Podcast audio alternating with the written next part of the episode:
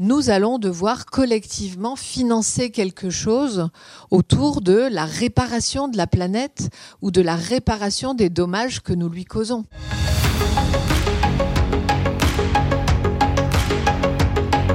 Bonjour, très heureux de vous retrouver à l'occasion de ce nouvel épisode du Hubcast by Hub Institute. L'occasion de mettre à l'honneur un acteur, une actrice de l'écosystème Sustainable. Un rendez-vous qui prend le temps de la réflexion, de la prospective, pour donner à voir plus loin et aussi donner la parole à de véritables solution makers, impact makers, qui nous montrent et nous démontrent ce qu'ils font déjà au service d'une société plus durable. Muriel Barnéou, bonjour. Bonjour Guilhem, bonjour euh, à toute l'équipe du Hub et bonjour à tous. Vous êtes directrice de l'engagement sociétal chez le groupe La Poste depuis 2016. Alors, vous avez fait l'ensemble de votre carrière dans ce groupe, dont vous avez notamment été la directrice industrielle pendant 5 ans, avant d'en diriger la filiale numérique d'Ocapost pendant 6 ans. Un parcours riche s'il en est. Est-ce que vous pourriez nous partager ce qui vous a poussé finalement à rejoindre le groupe au tout début? Un choix de sens et une recherche de sens. Au fond, c'est ça qui a été, hmm. euh, qui a été, si je le regarde avec un peu de recul, un peu, un peu majeur. Et je, me, je me, bien sûr, garderai de porter un jugement sur qui que ce soit. Mais il y a deux faits, à un moment de ma vie professionnelle, eu euh, cette question de, au fond, est-ce que c'est bien ce sens-là que je veux donner à ma vie professionnelle, au temps que je passe et que je consacre, qui est non négligeable au travail, et, et contre toute attente. Euh, c'est euh, parce que ça n'était pas du tout un projet de carrière euh, dans l'absolu, hein, et je n'ai pas rêvé d'être postière depuis que je suis toute petite. Mais du coup, contre toute attente, c'est la poste qui a été mon élu. Alors, qu'est-ce qui explique cette longévité? Est-ce que vous-même, vous y trouvez des, explications pragmatiques ou pas Ex-poste, on, essaie toujours d'expliquer.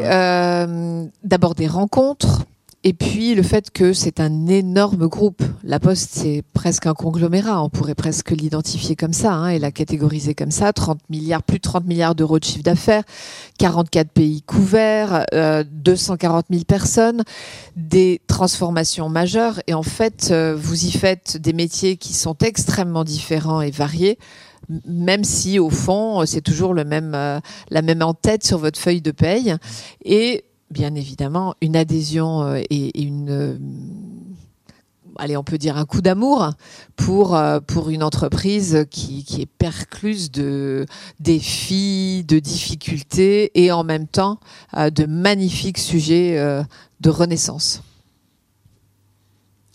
Alors, vous avez participé au plan La Poste 2020, Conquérir l'avenir. Pouvez-vous euh, nous rappeler quelles en sont les, ambitions et quelles répercussions a eu euh, bah, cette année si particulière du Covid euh, sur ce projet? Donc on était là sur le plan stratégique hein, de la, décennie précédente, la post conquérir 2000, la post 2020 conquérir mmh. l'avenir. Mmh. Et, et, dans ces mots, il y avait quelque chose qui était pour nous très important, à la fois dans le dialogue avec nos clients, nos investisseurs, nos fournisseurs, bref, nos parties prenantes, et le dialogue avec les collaborateurs. Parce que dire, au moment où on l'a lancé, conquérir l'avenir, alors que la baisse des volumes de courrier était déjà là, alors que les grandes évolutions de transformation et les grandes transitions de la société étaient déjà à l'œuvre, bien sûr le vieillissement, bien sûr la révolution numérique, bien sûr les transitions écologiques, c'était, c'était oser nous imaginer dans le monde de demain et non pas le subissant, mais agissant y compris pour conquérir ce demain. Et c'est ça qui a, été, euh, qui a été très important dans ce mouvement. Et la crise, d'une certaine manière, n'a rien révélé de plus, souvent, les crises sont des occasions d'accélération, mais pas véritablement de révélation. Elles sont des, des, occasions de révélation de signaux faibles qui étaient là. Et la crise a révélé à quel point cette vision, cette ambition était juste, puisqu'elle a, au fond, raconté un besoin de poste, un besoin de présence, un besoin de service, bien au-delà du classique euh, euh, acheminement et distribution du courrier et même des colis, mmh. hein, puisque tout ce que nous avons pu faire autour de la livraison, du lien, euh, a été plébiscité. Alors du coup, ça vous place en tant qu'acteur aussi incontournable, notamment du e-commerce et de la logistique. vous développez un, un modèle banque-assurance toujours plus proche hein, du, citoyen. Je vous laisserai euh, un peu nous, nous l'étayer. Euh, vous créez aussi de nouveaux services de proximité et euh, vous devenez finalement un acteur de la digitalisation et vous en avez parlé dans la confiance numérique. Est-ce que vous pouvez développer certains de, certains de ces points qui sont finalement des, piliers Oui, oui. Peut-être le dernier, parce que hmm c'est peut-être le dernier qui est le plus étonnant, cette idée que la Poste soit un acteur de la confiance numérique. Hmm. Ça peut paraître surprenant. Et c'est quelque chose qui vient d'un long pas et d'une longue réflexion menée justement à l'époque du plan euh, Conquérir l'avenir, qui au fond a dit, euh, cette réflexion, elle, elle disait, on va avoir besoin d'univers protégés dans l'univers des échanges dématérialisé. Mmh. Après euh, cette phase débridée, euh, euh, très sympathique, un peu Far West, d'échanges très libres sur ce que j'aime, ce que je n'aime pas, qui j'aime, qui je n'aime pas, le digital va entre guillemets s'attaquer à ou venir percuter des univers qui sont des univers où la question de la vie privée, la question du respect de la vie privée, la question du libre arbitre vont être des sujets très importants. Et au fond, où la question de la confiance va être majeure. Et nous nous sommes dit, eh bien, nous sommes les tiers de confiance pratiquement allez, monopolistique mmh, au mmh. sens de euh, l'acteur de référence en matière de confiance pour les échanges physiques des Français et des acteurs économiques et des acteurs européens, et si nous emportions avec nous ce marqueur, cet ADN, dans l'univers digital? Et ça a marché. Et ça a marché. Ça a marché vis-à-vis des clients B, ça a marché vis-à-vis des clients C. Ça a marché vis-à-vis des clients B qui ont commencé à nous confier des éléments précieux pour eux, mhm. des choses comme des données patients, Hein, le, dossier pharmaceutique, on est aujourd'hui DocaPost c'est le premier hébergeur de données de santé en France avec plus de 40 millions de dossiers euh, pharmaceutiques, mmh. de dossiers patients. Mais ça a marché aussi, de manière peut-être un peu plus étonnante encore, dans l'univers du SI, mmh. puisque nous avons eu une vraie adhésion à des offres que l'on a poussées. Une offre comme Digipost, par exemple, hein, votre boîte à chaussures mmh. dématérialisée, aujourd'hui a converti plus de 7 millions de Français. À l'autre bout du spectre, les grandes réussites, hein, si je, je, viens sur des métiers plus classiques, ceux de la logistique, grande réussite de notre empreinte verte et de notre capacité à faire advenir un e-commerce qui ne mange pas la planète ou qui ne l'étouffe pas, puisque nous sommes aujourd'hui un des acteurs majeurs, pionniers sur la décarbonation des flottes et notamment des flottes de livraison. Parfait, c'est très, clair. Euh, ce que je vous propose maintenant, c'est d'aborder les, les, enjeux. C'est pas comme si on ne les avait pas déjà abordés, mais ceux en particulier de la, durabilité. ils prennent aujourd'hui, vous le savez, hein, de plus en plus d'importance dans, le débat public, à tel point que bah, les citoyens en font un des critères principaux de leur choix de, consommation. Alors, quels sont, selon vous, euh, les grands enjeux que doivent relever euh, les entreprises sur cet enjeu de durabilité?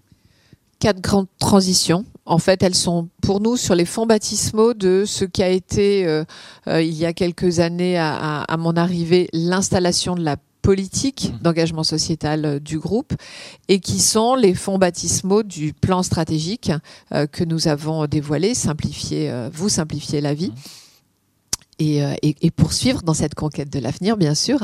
Hein. ces, quatre grandes transitions, d'abord la transition démographique. Hein, ça veut dire vieillissement de la population, vieillissement de la population, problématique de solvabilisation, problématique du bien vivre, problématique de relations et de solidarité intergénérationnelle. Deuxième grande transition, la transition numérique. On en a déjà un petit peu parlé. Hein. Euh, moi, j'aime bien dire que oh, il n'existe pas d'abri anti-numérique. Tous les secteurs, tous les moments de vie, tous les acteurs de la vie, toutes les parties prenantes sont à un moment ou à un autre percutés ou ont été ou vont l'être par euh, cette puissance du digital. Troisième grande transition, celle de la transition territoriale qui, qui, euh, qui résonne au sens de faire société, faire en sorte que vivent ensemble des zones très rurales, des zones plus denses, des cœurs de ville, des périphéries de ville, euh, qui sont aussi cet élément de cohérence et de cohésion territoriale, cohésion sociale dont nous avons terriblement besoin. Mmh. Et puis pour terminer, bien sûr, les transitions ou la transition écologique, c'est-à-dire le comment ne pas étouffer la planète et comment ne pas en manger plus d'une par an parce que ces ressources sont hélas finies. Exactement. Alors comment est-ce que vous, euh, vous remarquez, euh, est-ce que vous remarquez d'ailleurs une augmentation des, marques qui font de, la durabilité leur, leur priorité, leur valeur numéro une? Oui, oui. c'est une vague même. Et la crise elle, n'a fait que accentuer ce, phénomène. Que vous parliez d'un H&M qui mm. euh, installe des bacs pour récupérer euh, des vêtements usagés, euh, que l'on parle des énergéticiens qui tout en vendant de l'énergie, en fait, vendent de l'économie d'énergie et du conseil autour de l'économie d'énergie, que l'on parle des pétroliers ou grands acteurs pétroliers qui commencent à travailler sur d'autres formes d'énergie, Total au premier chef, hein, et, d'une mm. manière extrêmement forte, que l'on parle de l'univers financier, qui propose des placements, qui propose des moyens aujourd'hui de choisir euh, des, lieux d'investissement qui sont des mm. lieux respectueux de la planète, c'est une vague, absolument.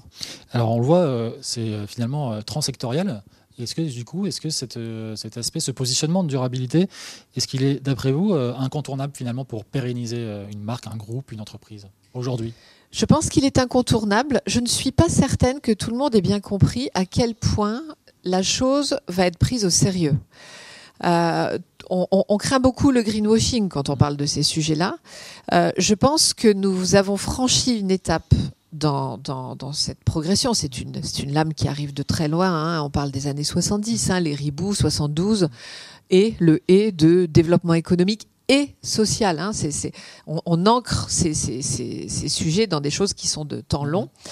Euh, je pense que nous avons franchi un pas très important parce que désormais, nous devons dire les choses. Nous devons nous engager, le nous étant l'univers économique, hein, les entreprises, et nous allons être comptables, au sens de accountable, de ces engagements, et donc exposés à toute forme d'action qui viendront pointer la dissonance qu'il peut y avoir entre les engagements pris et la réalité. Et des choses, par exemple, très concrètes aujourd'hui existent hein, sur le devoir de vigilance où des acteurs, des grandes marques sont interpellés, voire même conduit en justice hein, pour un désalignement entre ce qu'elles ont dit qu'elles feraient et ce qu'elles font réellement. Ça, c'est quelque chose qui est très puissant. ça relève un peu du, droit anglo-saxon d'une mmh. certaine manière. Hein. C'est-à-dire que vous pouvez être condamné sur le fait que vous avez menti. Et ça, c'est quelque chose qui est terriblement transformant.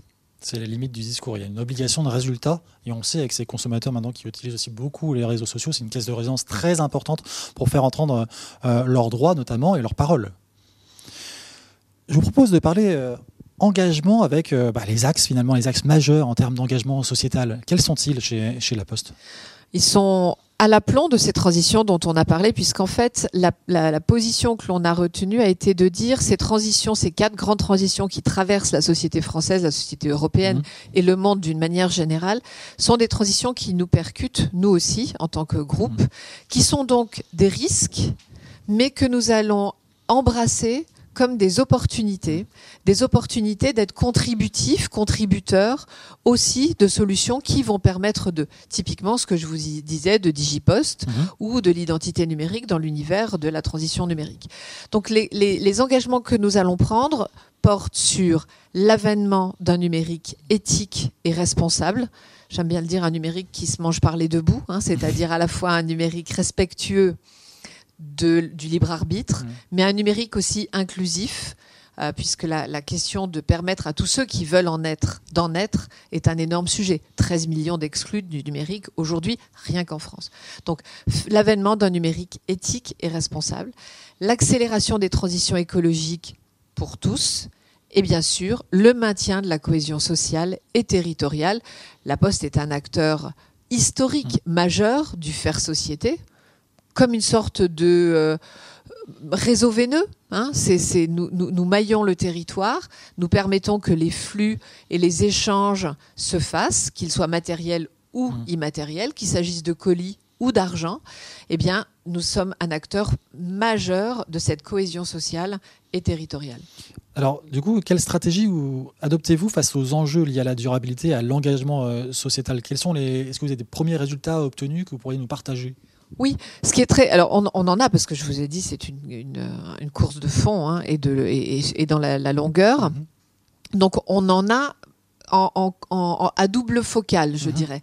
D'une part, dans la manière dont nous avons positionné des offres, parce que l'idée n'est pas seulement de mitiguer nos risques ou d'atténuer nos impacts. Notre idée, c'est d'être impactant très fortement et donc d'aller jusqu'à embarquer nos clients et même au-delà de nos clients, embarquer des partenaires mmh.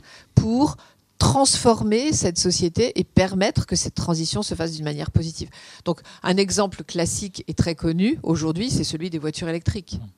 Aujourd'hui, s'il y a des voitures électriques en France, la Poste a joué un rôle majeur dans cet avènement on, aurait pu décider au moment où on a lancé notre grand projet d'électrification de parc d'en faire un secret, quelque chose qu'on négocie dans le creux de l'oreille avec un constructeur et seulement pour nous, comme un élément de compétitivité. Ça n'est pas du tout la manière dont on a fonctionné. En fait, on a créé un grand groupement d'achat pour pouvoir permettre à autant d'acteurs qui le souhaitaient, y compris des concurrents entre eux, hein, de s'équiper d'une flotte électrique et de permettre à des industriels d'avoir un niveau de commande suffisant pour produire de manière industrielle et amener derrière des prix d'industriels. Donc voilà typiquement un exemple très concret de la manière dont on procède. C'est un élément fondamental pour nous, la voiture. C'est ce qui va nous permettre d'assurer un e-commerce responsable.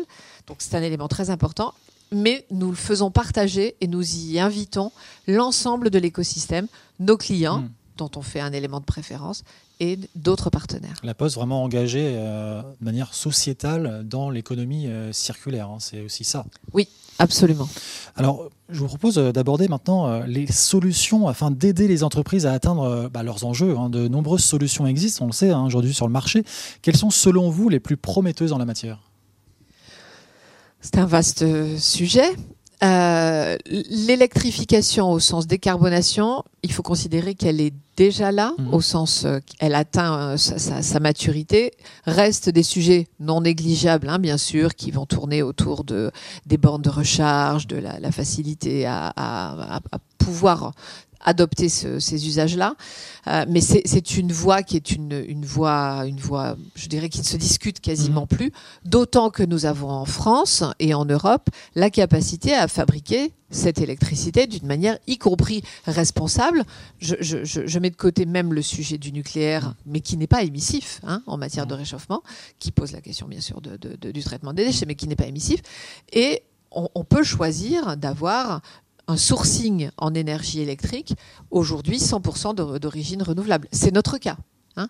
La Poste, depuis euh, euh, plusieurs années maintenant, a un sourcing de 100% de son énergie électrique en énergie renouvelable. Le sujet qui est dans nous, c'est l'hydrogène.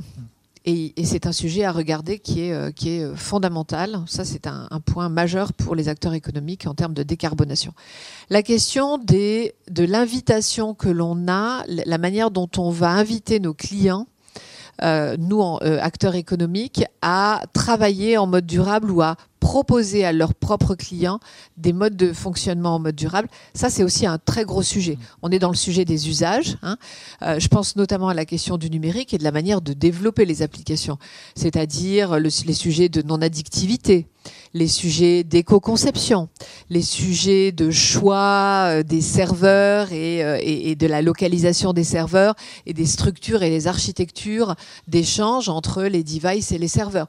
Donc tous ces lieux-là sont des lieux, qu'on soit sur des choses très physiques, c'est pour ça que je pointais sur euh, les parcs automobiles, ou des lieux très dématérialisés, nous pouvons faire. Regardez, je ne veux pas leur faire de la pub, mais regardez dans l'univers du textile à quel point des choses très simples, comme un bac à l'entrée d'un magasin, ou même un espace de magasin réservé à des objets euh, de, seconde main, regardez comme c'est quelque chose qui est transformant et impactant pour l'ensemble des comportements et des achats.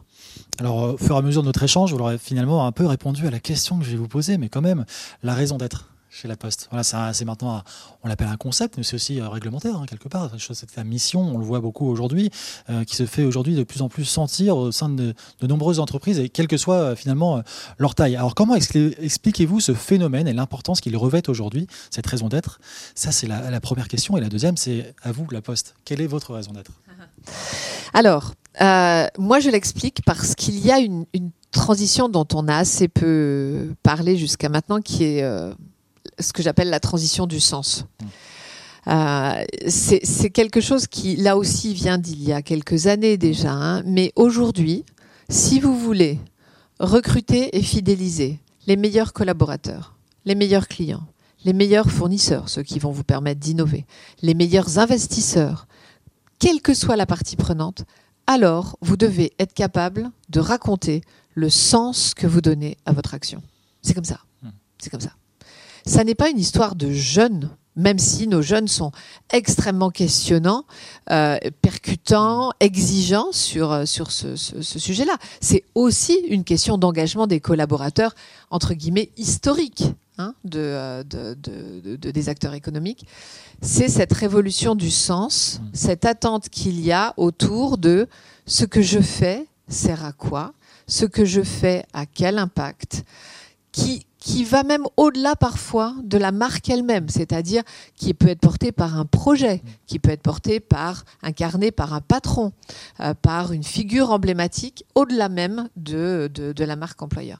C'est ça, au fond, qui pour moi fait ce, cette, cette grande, entre guillemets, révolution de la, de la raison d'être.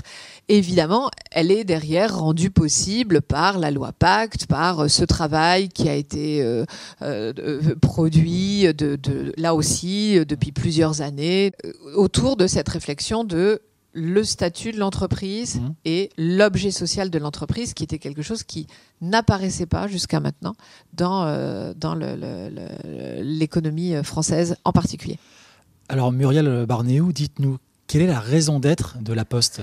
Chaque mot a été pesé au trébuchet et, porte euh, vraiment, euh, un peu comme en poésie, vous savez, pèse par tous les mots qui n'ont pas été choisis. Mmh.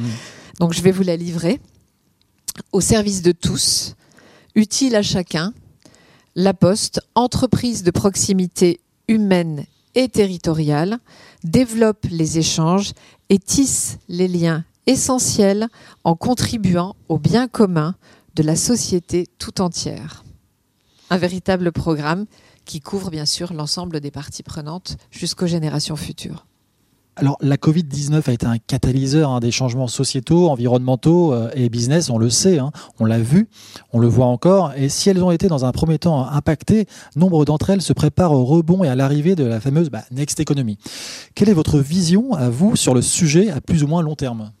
Comment vous projetez dans cette euh, next economy? Peut-être y êtes-vous déjà finalement aussi Moi, Guilhem, je pense qu'on y est déjà. Hum.